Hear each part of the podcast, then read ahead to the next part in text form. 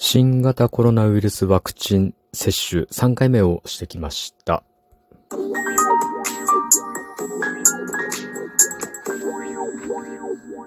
ご機嫌いかがでしょうか ?72 回目の配信です。今日も後日研究所から海運メンタルアドバイザーの占い師明恵がお送りいたします。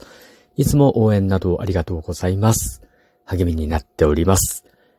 この番組は熊本のおっさん占い師の私こと明恵が普段思ったことや気になること、ためになりそうなことなどあれこれとつぶやいています。さて今日は、えー、3回目のワクチン接種、まあ、新型コロナウイルスのワクチン接種ですね、をやってきました。で、僕、交互接種というのをやって、1回目と2回目はファイザー製のワクチンを打って、で、3回目、今回の3回目はモデルナワクチンを打つという交互接種というのをやってきました。で、その時に、ちょっとね、あの、まあ、ワクチン、えっと、接種した病院の方からね、配られた資料があるので、ちょっと読んでみたいと思います。3回目の新型コロナワクチン接種の方へと、新型コロナウイルスワクチンの3回目の接種で2回目までと異なるメーカーのワクチンも打つ交互接種について国の研究班が有効性や副反応のデータを2月18日に公表しました。2回目までファイザーを接種した人が3回目でモデルナを打つと、3回ともファイザーを打った人に比べて、感染を防ぐ抗体の値が上昇した一方、発熱などの副反応が出る割合は高かったとしています。ほう。厚生労働省の研究班が分析したのは、国内で最初に3回目の接種が始まった医療従事者で、対象となった全員が2回目まではファイザーのワクチンを打っています。1月28日までに3回目の接種もファイザーで受けた人、2826人と、3回目はモデルナで受けた773人について変異する前の従来株に対する抗体の値や副反応を分析し、18日厚生労働省の専門家部会で説明しましたと。へえ。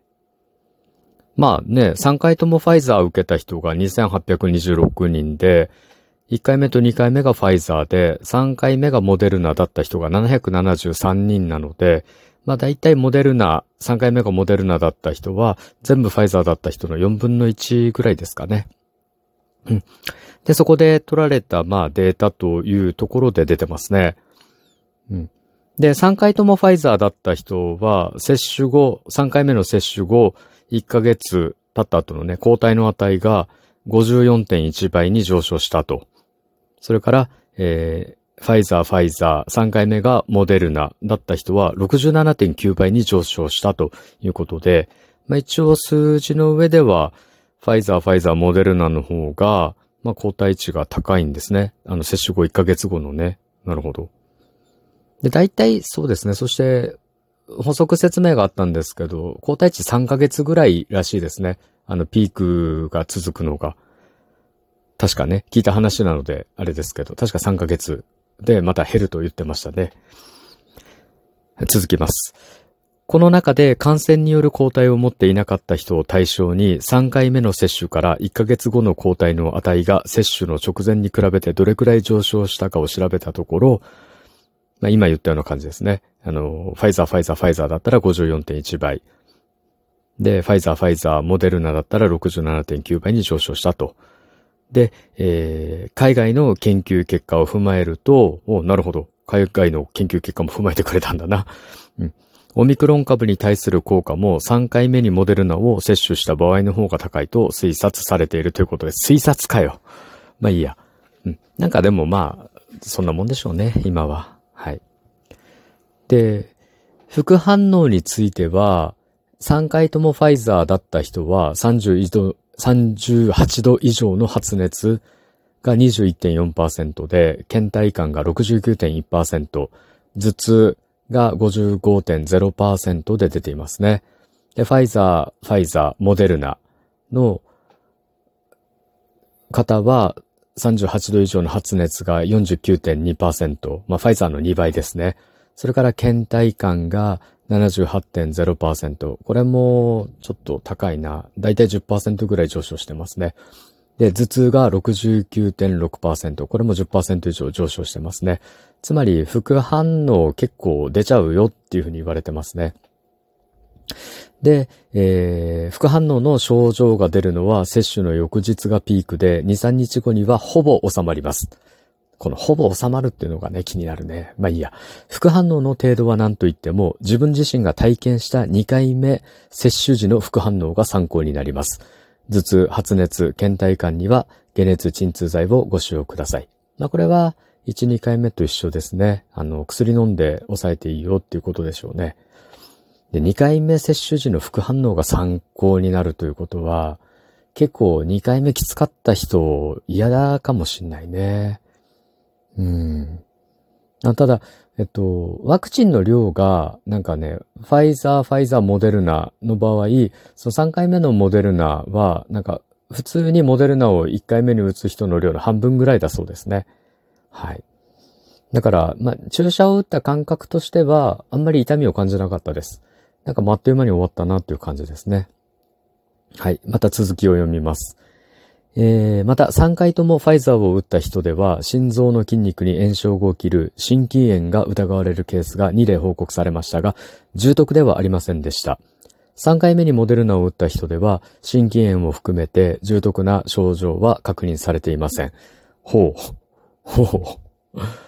3回目にモデルナを接種した方が抗体の値が上昇する一方で、副反応が出る頻度は高かったが、病気休暇を取得する程度は変わりがありませんでした。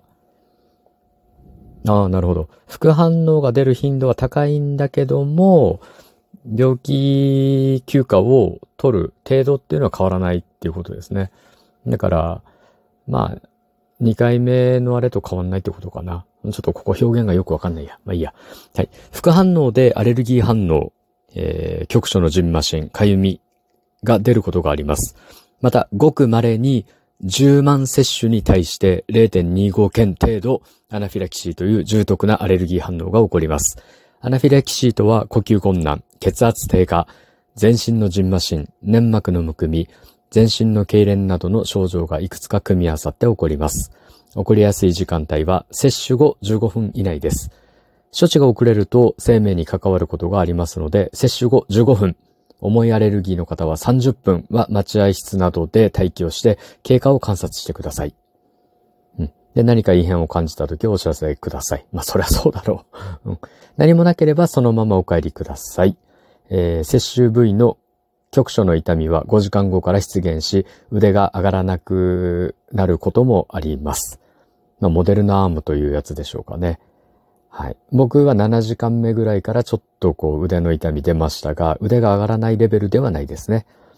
接種当日の激しい運動は避けてください。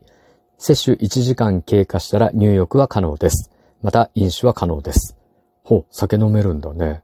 うん。なるほど。まあ、さすがにね、ちょっとね。で、今僕打って、えっと、だいたい13時間ぐらい経ってるんですけど、少し、あの、倦怠感と、やっぱり熱が出てきましたね。まあ、37度ちょっとなんですけど、まあこれがピークであればいいですね。もう少し熱が上がって頭痛がしだしたりとか、ちょっとしんどくなったら薬を飲もうかなと思います。まあ解熱鎮痛剤ですね。を飲もうかなと思っています。はい。でね、まあ、こういうね、なんかワクチンとかはね、もういろいろ、それ、それぞれの人がね、各々の判断でやるべきことなので、まあ、僕も別にね、その、打ってくださいとか、そういう話ではないので、まあ、ただ、まあ、これから検討されてる方とか、体験者の話とかがね、まあ、口コミと一緒ですよね。あの、アマゾンとかのレビュー、とかと一緒で、体験した人の話が役に立ったりすることもあると思うので、まあ、ついでにそのいただいた資料と、それから自分の感想を、まあ、伝えていこうかなと思って配信したということですね。なんか嫌な気持ちになってしまった人はごめんなさい。はい。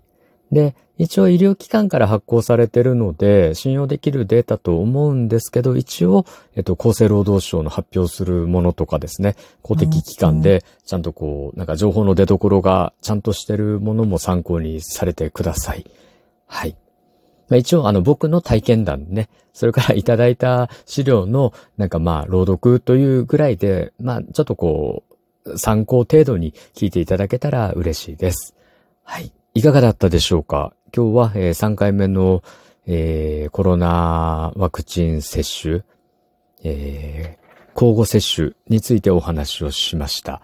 お話した内容が何かしらお役に立てば嬉しいです。またいつも、えー、リアクションとかね、応援とか、SNS のコメントとかありがとうございます。大変力になっております。はい。今日も明日も明後日もあなたにとって良い一日でありますように、おっさん占い師の独り言、開運メンタルアドバイザーの占い師明恵がお送りいたしました。それではまた、鑑定や次の配信でお会いしましょう。バイバイ。